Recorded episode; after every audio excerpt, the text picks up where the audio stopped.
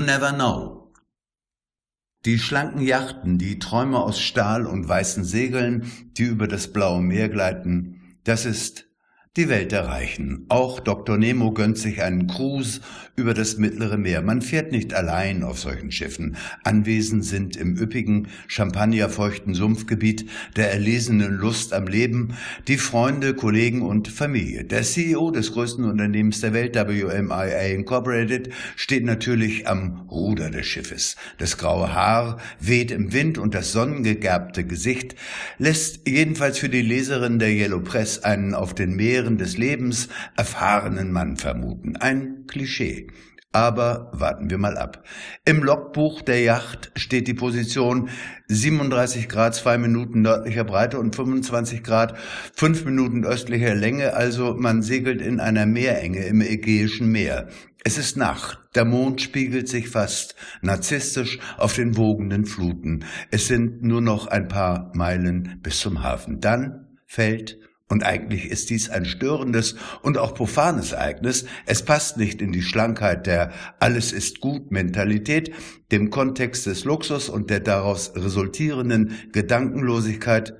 Das Licht aus. Die Elektrizität ist hin. Das hat nicht nur die Folge, dass man an Bord nichts mehr sieht, das Fatale ist, dass die Navigationsgeräte schweigen.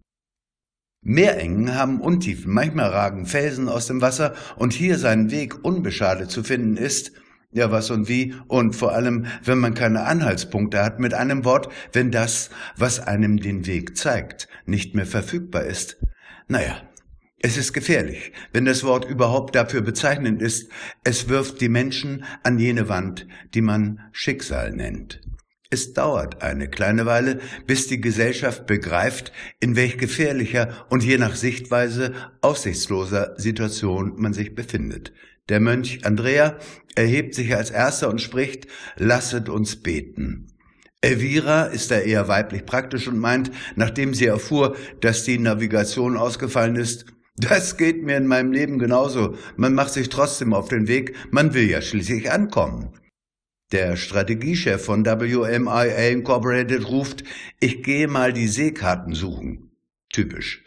Er glaubt, dass alles, was man schwarz auf weiß besitzt, hilft. Er verschwindet unter Deck und ward nicht mehr gesehen. Jetzt kommt die Stunde der Berater.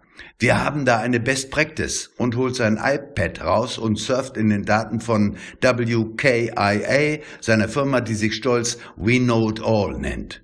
Die Zeit drängt. Jeden Moment kann etwas passieren.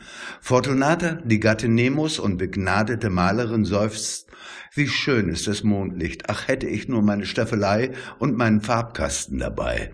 Ein anderer Berater, die treten ja immer zu zweit auf, fragt, ist das aktuelle Problem komplex oder kompliziert? Die Frage verweht im Wind des Geschehens und wird von den Wellen verschluckt. Der Journalist schreibt noch schnell seine vermeintlich letzte Kolumne für die Boulevardzeitung mit dem Titel Das ist das Ende. Der bekennende Atheist beginnt zu beten, das kennen wir ja am Ende der Titanic, waren alle wieder gläubig, nutzt aber auch nix. Der Buchautor, der Nemo eine Gratiskopie seines Buches Alles, was du willst, kannst du erreichen geschenkt hat und der wohl aus Versehen wegen seiner Namensgleichheit mit Sokrates hier eingeladen war, meint, nur innere Stärke hilft uns hier durch.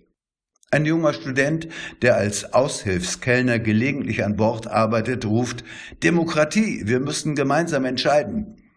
Und der Interviewer hat einfach nur Muffe, wie man es treffender nicht ausdrücken könnte. Nun, es war spannend.